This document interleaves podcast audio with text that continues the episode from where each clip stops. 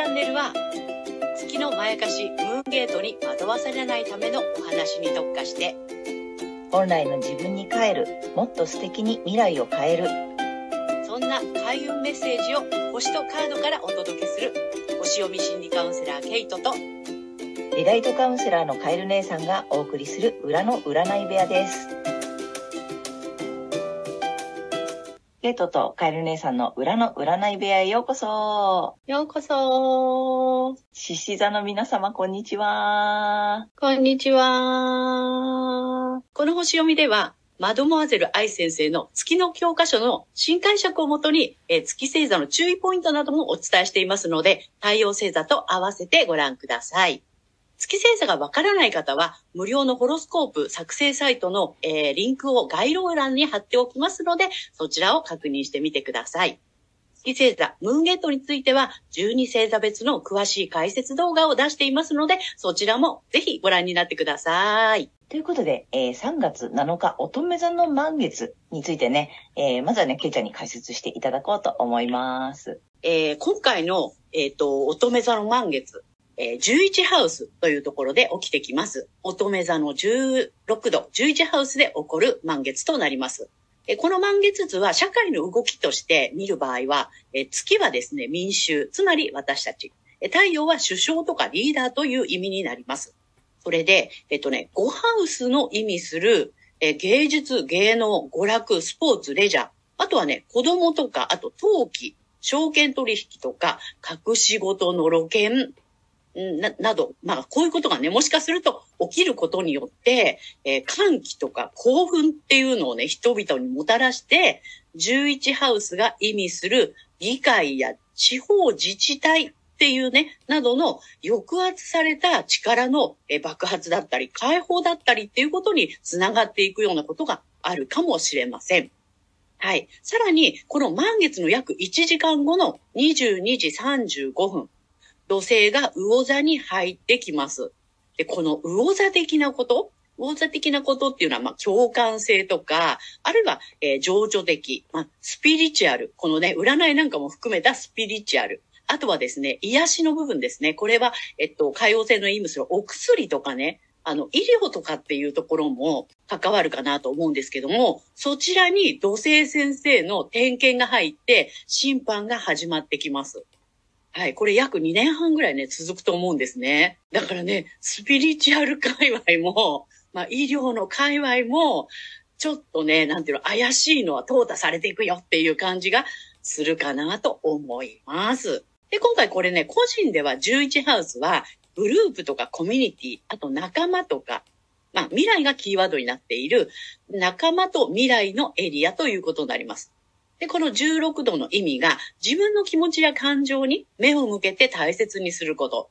あとはね、潜在意識の中に抑圧されてきた力の爆発とか解放っていうのが、まあ、促されるというかね、そういうふうな気持ちに私たちはなっていくのかなという感じですね。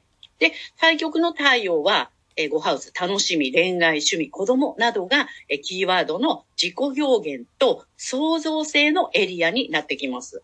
で、ここが歓喜、興奮などを演出し、人々にもたらしていくというね、えー度数なので、表向きは楽しんで自己表現や、えー創造、クリエイトしていく流れになっていくかなと思います。はい。で、さらに今回の満月に調和的な角度をとっているのが、大牛座にいる天皇星で、ここがね、新しい可能性とか自己探求っていうのがキーワードです。自分の新しい可能性を探求し、改革、革新していくことで、え新しい創造、クリエイトができる、え配置です。ざっくりこれまとめると、未来に向けて自分の気持ちを大切にし、潜在能力を解放したいという欲求が湧いて、え自分の新しい可能性を探求しつつ、楽しんで自己表現や創造、クリエイトしていく流れっていう、ね、そんな感じかなと思うんですけども、この、この流れにですね、緊張角90度を取ってくるのが双子座の火星です。90度のね、緊張角っていうのは、煽ったりストップをかけるっていうような感じなんですね。で、今回、えっ、と、このね、双子座の、あの、度数なんですけども、えっ、とですね、のんびり、リラックスできる場所を作るっていう感じなんですね。で、火星は行動とか勇気とか実行力を司ってるんだけども、その火星の行動力が、のんびりしようよっていうことでね、新しいことやっていきたいなって思ってるのに、いやいやいや、ちょっとのんびりしようよっていう感じで、ストップかけるような、そんな配置かなと思います。ね。で、この火星が加わることによって赤い三角形、T スクエアという困難とか試練って多いって言われている配置ができています。なので、この突破口、ね、この、えー、困難試練を突破していく突破口は、えっ、ー、とですね、マニハウス、えー、才能とかね、五感とか収入の面で、ね、自分の、えっ、ー、と、もともと本質ですね、もともとルーツとかっていうのを確認することで行き先がわかる。本来の自分の姿に目を向けるっていうことをね、このね、困難試練、えっ、ー、と、火星の誘惑を突破できるんじゃないかなというふうに思っております。で、今回の満月が獅子座の皆さんにでどんな影響を及ぼすのかということでお伝えしていきたいと思います。はい。今回ですね、獅子座さんが自分の気持ちや感情に目を向け大切にすること。潜在能力の解放が促されるのは、ズバリ、能力、才能、五感、価値観、収入などのエリアになります。なので、まあ、こういうことは不快に感じるという五感をね、とか、あとはね、このぐらいお金欲しいっていうね、そういう気持ちとかね、あとは本当に自分の才能、能力っていうのを抑え込んではいませんかっていうことなんですよね。獅子座さんはもう主役級に輝いてなんぼの星座です。ぜひ自分のね、その力をね、出し惜しみしないでいただきたいと思います。で、獅子座さんが新しい創造、クリエイトできるエリアっていうのは、ここがまた、キャリア、ライフワークなどのズバリビジネスの、領域になってきます。ね。仕事やビジネス面での新しい可能性をぜひ自己探求してください。で、それにはさっきのね、やっぱりこのぐらいお金欲しいなっていうようなね、そういう自分のね、あの、素直な気持ちに向き合うと、ここがまた探求されていくんじゃないかなと思います。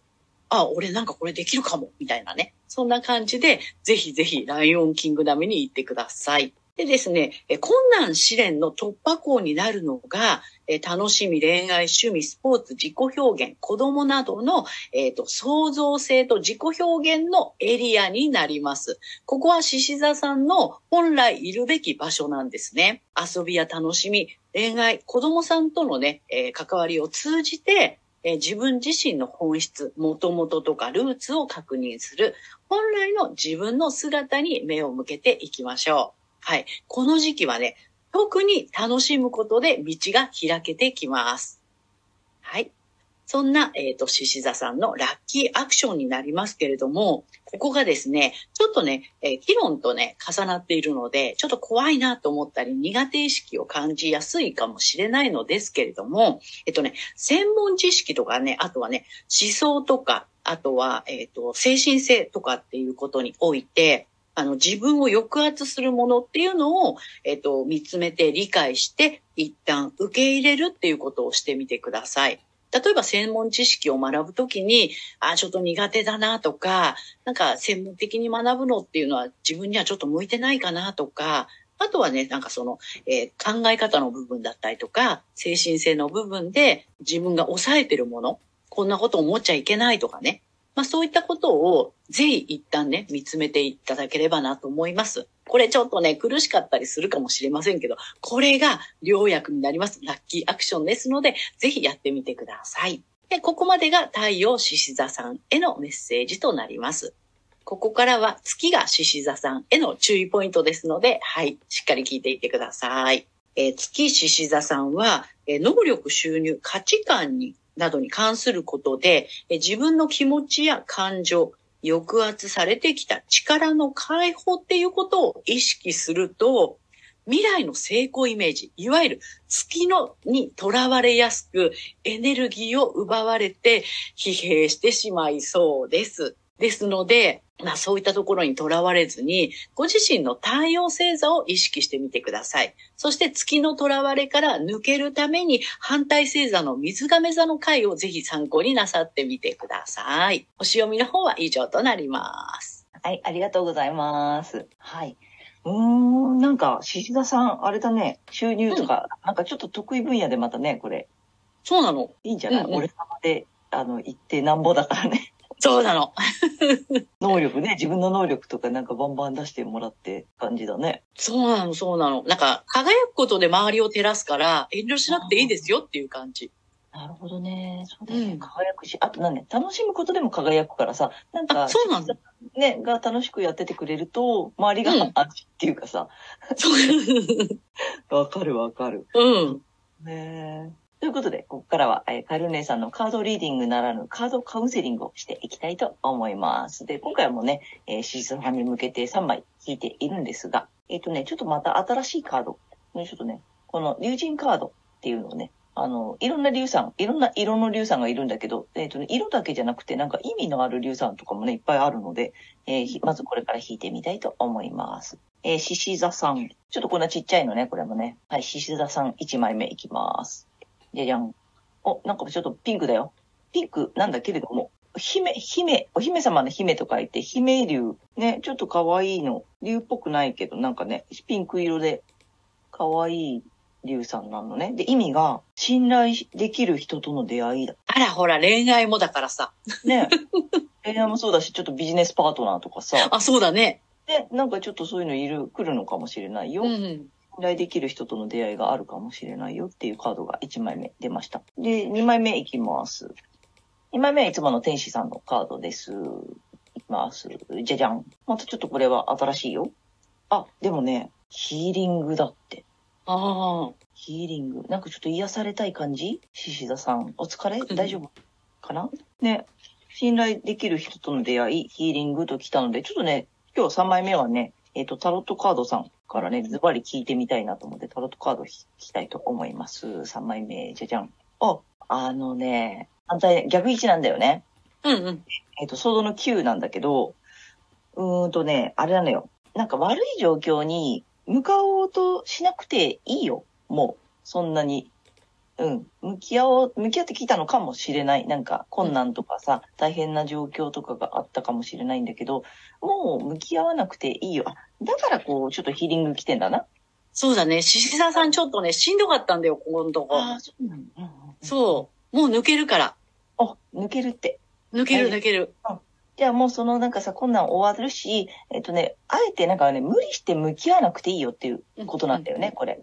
もう終わりますよ。その苦悩を、苦悩とか悩みとか大変さ、困難さとか、もうあの終わるし、あの、無理して向き合わなくていいよ。逆にあのもうちょっと休んじゃって、ちゃんと。この眠れてないやつの逆だからさ、あのもう休んじゃっていいし、だから、だから癒されてねっていうことなんだろうね。で、逆から行くと、だからそういうことなんだよ。もう、もう信頼できる人とか任せられる人とかさ、なんか近くに来ているし、まあもしかしたらもういるかもしれないしね、その人に任せるとか頼るでもいいし、とにかく自分の癒しをちょっと優先してもらっていいかもしれないね。うん。あ、でも終わるよって来てるので、うん、大丈夫だと思うよ。なるほど、なんかすごいね。なんかすごいね、リンク。クしてるね。うん、獅子座さんなに大変だったのね。うん、数年ね。ああ、わかるよ。わかるよ、それね。しんどい時期辛いよね。でも終わりは来るから大丈夫だから、ちょっとね、もう一息ついて休んでみてください。はい。ということで以上です。えー今回は3月7日から3月21日までのね、えー星読みとカードリーディングをお送りしました。えー皆さん、ご自身の太陽星座の回ご覧になっていただいていると思うんですが、ぜひね、月星座の回も見ていただいて、で、あの、そして反対星座もね、ぜひ参考にしてみてください。はい。ということで、次回の放送は、けいちゃん。えー3月22日、お羊座の新月になります。で、これね、えー前日が春分ですので、えー今回ね、春分図の方もね、ちょっと読んでいきたいと思います。ですので、次回は春分スペシャルということになります。すごい、春分、春分スペシャルということでね、春次回は春分はい思いますので、ぜひ楽しみにしていてください。あとね、チャンネル登録やグッドボタンなど、あの、ぜひお待ちしておりますので、励みになりますので、よろしくお願いいたします。はい。えー私たち二人の個人鑑定の詳細やブログ、公式 LINE などの URL は概要欄に載せてありますので、そちらもぜひよろしくお願いいたします。はい。ということで、皆様素敵な2週間をお過ごしください。またねーありがとうございました。はい、ありがとうございます。